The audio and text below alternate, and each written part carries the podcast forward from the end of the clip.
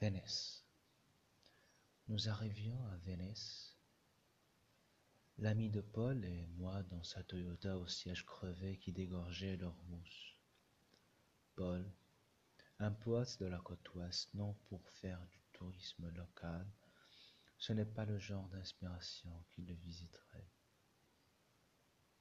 Quoi qu'il en soit, j'ai entrevu au passage deux ou trois rigoles ensablées, quand on, quand on est à deux, pas du Pacifique, qu'a-t-on besoin de canaux vénitiens? Non, il est venu et moi avec lui à la recherche de quelqu'un. Il fait volontiers les, les quarante ou cinquante kilomètres qui dans le même ville nous séparent pour me tirer de mon trot pesant, doit-il se dire isolément? Ayant, abandonné?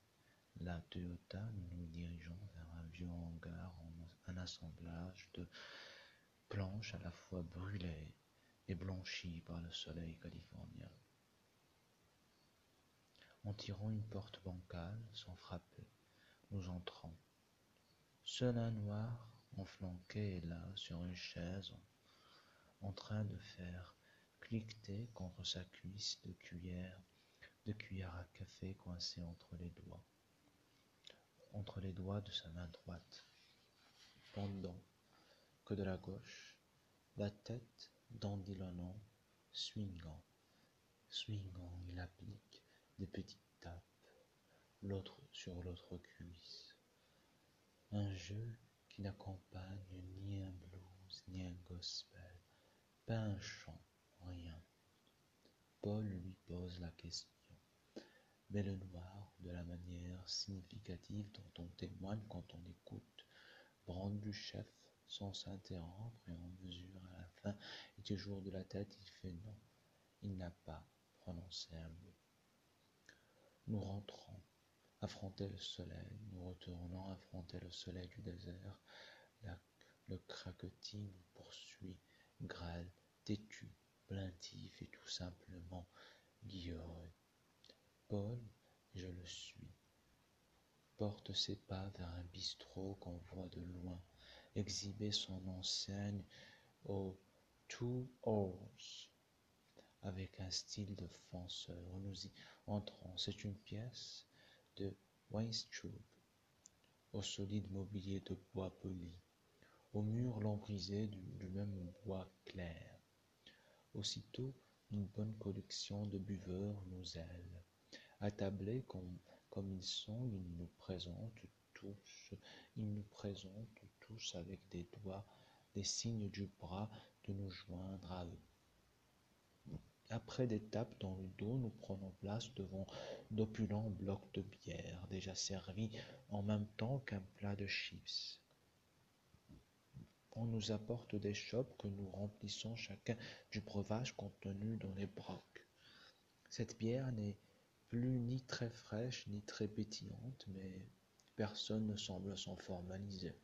Je regarde autour de moi et aux autres tables, même mixture, on n'a pas le choix. Garde-temps après, dans le brouhaha nourri de la salle, le cliquetis jazzy des petites cuillères se fait entendre. Le noir de tout à l'heure a un éclat tel qu'il avance maintenant sur une, échasse. Il circule dans les travers, ne regarde personne en particulier, nous voulons, ne demandant rien. Parvenu à hauteur de notre table, cependant, il adresse du coin de la bouche à Paul et à moi une grimace pouvant passer pour un clin d'œil. Il ne tarde pas à ressortir comme il est entré, sans un mot, sans un regard, personne. De tout ce temps, nos compagnons n'ont pas cessé de reprendre avec des gros rires la grosse blague sur The Two Oars, ces deux gigantesques rames peintes en croix sur la façade de notre beer shop, en guise d'enseigne et d'en faire les gorges chaudes et de beugler The Two Horse, les rames devenues ainsi des putains. Mais Lilibelle joue de la même façon avec les mots farfadets, démons familiers qu'ils sont et, qui d'entre nous voudrait se passer de ces jeux On n'est pas si dans un sex-stop, tous ces Américains sont jeunes et à cent ans resteront toujours jeunes, arborant le même air. Deuxième partie. Le Dodge Stadium. Nous sommes combien? 50, 70, 100 000 personnes à regarder un match de baseball au Dodge Stadium. 50, 70, 100 000 personnes en cette minute, plutôt à en pillonner du talent les gradins, tandis qu'une fanfare d'enfer porte ses cuivres incandescents dans une n'est plus lent que ces rencontres, aussi quelques instants de répit sont-ils accordés aux spectateurs pour leur permettre de se dégourdir les jambes. Ce que nous faisons, ce que, ce que fait tout le stade, hommes, femmes, enfants, nous piétinons à qui mieux, mieux sur place, en cadence, en, en saccadant, entraînant par l'orchestre des airs spécifiques institutionnels. De quelque façon qu'elles se déroulent, ces compétitions s'éternisent et les gens avertis y viennent sages mesures de prévoyance munis de provisions. Dans de grands sacs en papier, ce quoi ce à quoi s'est rigoureusement conformé Paul, qui à mon côté, serrant notre sac d'un bras vocifère bas le béton de la semelle, et moi, pour qui tout cela est nouveau, je mime de mon mieux le comportement général. Comme dans une église ou une mosquée, on, se, on se sent contraint de faire, si par accident on y est surpris au cœur d'un service. Je ne sais quel chant j'entends, et quand cela serait ne voulant pas être en reste, je ne sais ce que je chante, mais je donne consciencieusement de la voix. Si tu ne tires guère à conséquence, je ne m'entends pas moi-même, et le principal n'étant pas de chanter, d'être de cœur avec les autres. Puis, d'un coup, la musique s'interrompt, et du même coup, les chants aussi. Nous nous y rasseyons dans le plus profond silence, le crépuscule s'annonce, non pas un flou d'ombre, mais par un excès de lumière dorée. Ceux de joueurs qui avaient quitté leur place y reviennent, la partie peut reprendre. Et ça en demeure là. Il ne se passe rien. Les minutes défilent, un sortilège a frappé le Dodgers, le Dodgers Stadium a figé le monde entier, figé les minutes elles-mêmes, l'air étendu à se rompre. Si au milieu de cette attente, il arrive à un rare protagoniste de bouger et que nous le voyons dans un petit troll aller se mettre plus loin, aller puis Derchef ne plus risquer un mouvement, c'est comme un miracle advenu sous vos yeux. Il n'importe pourtant ce rare protagoniste qui a donné l'impression de s'être trompé de poste n'a pas réussi à provoquer la rupture de la tension régnante. D'aucune autre, s'interpellant à travers le terrain sur un temps bref, à leur voix sonorant incongrument dans l'énorme silence, ils ne conjurant pas plus l'atmosphère de sorcellerie unanime, hypnotique, L'immobilité se prolonge au suprême degré de l'expectative, le pied posé sur le terre enchanté, tout autant que nous, soyons sommes capables de dire ce que nous entendons n'était que qu'à la seconde suivante, nous nous surprenons réveiller une balle avant que nous la voyions vue partir, plus rapide que l'éclair élancé d'un coup de batte, des joueurs se sont rués comme des fous dans une course qui leur a fait accomplir le tour du stade, un stade de nouveau, toute attention aux aguets. À vrai dire, j'ignorais ce que mes yeux voient. Comme tantôt, je ne sais que je, que je chantais, mais les dizaines de milliers d'individus présents en suspense, y compris les enfants, en sont qu'ils savent ce qu'ils voient. Avec quelques amis, Paul, avec quelques amis, Paul publie un tabloïd pour poète, exclusivement invraisemblable, fourre-tout et merveilleux mime de, que ce journal, si, s'y côtoient autour école, style, époque d'Amérique et du globe, et le titre Invisible City. Métaphoriquement Los Angeles, la ville introuvable pour ne pas la nommer, et qu'on aurait su d'une meilleure formule surnommée. Je penserai au temps du baseball, je, non moins invisible, introuvable. Tel un type d'équation exceptionnelle ou par conséquence.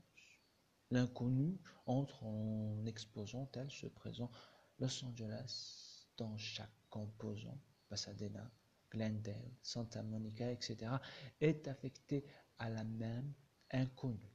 Pour dire les choses d'une manière plus simple, Los Angeles reproduit enfin la figure du lieu mystique où le centre est partout et nulle part.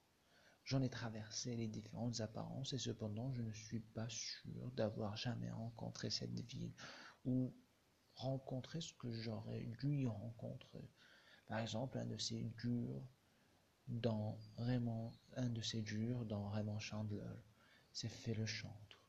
Eux, je m'en doute un peu pourquoi euh, ils appartiennent à un passé déjà révolu, mais pas davantage ceux de James Elroy qui sont d'aujourd'hui.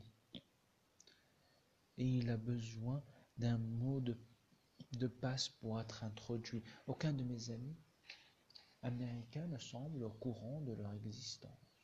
Dieu ou le diable, c'est pourtant que ces braves gars de gangsters sont connus de toute la terre. En revanche, des stars d'Hollywood en puissance, en herbe, oui, j'en ai rencontré garçons, de garçons et filles. Dans leur lieu de rendez-vous favori, certains brasseries encore, que celles-ci soient d'ordinaire si peu éclairées. Qu'on y avance qu'à tâtons et on n'y adresse qu'à des ombres. Leur préoccupation essentielle, les starlettes surtout, comme le ressort de leurs propos, c'est de pouvoir se procurer le blue jean le plus usé, le plus déteint. Toujours est-il que l'opportunité m'a été donnée de connaître Watts. Watts, la ville noire sinistrée encore à cette date. Depuis la grande révolte, mais y a-t-il un temps où elle ne l'aurait pas été sinistrée?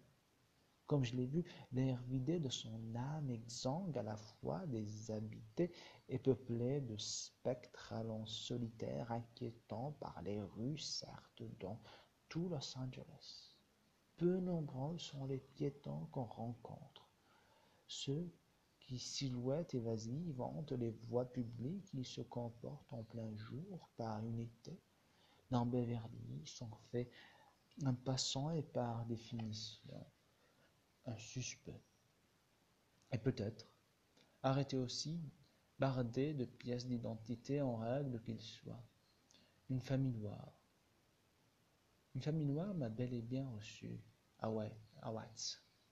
Au vu de cet intérieur, j'ai ressenti l'impression dehors, dans la rue, l'effet d'un vide.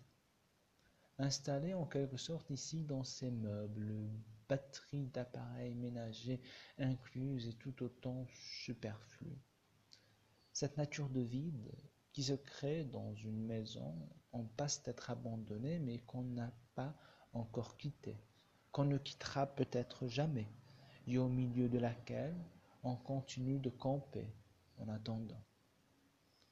Certains blancs, et davantage de blanches, de ma connaissance, me battent froid depuis qu'ils ont vu dans ma visite, depuis qu'ils ont eu vent de ma visite dans cette famille de Watts. Et pourtant, arrêt sur image, l'autobus jaune vieillot, vieillot venu de l'autre bout de Los Angeles déverse le matin une cargaison de chérubins blancs dans la cour d'une école de Watts. Autre arrêt sur image.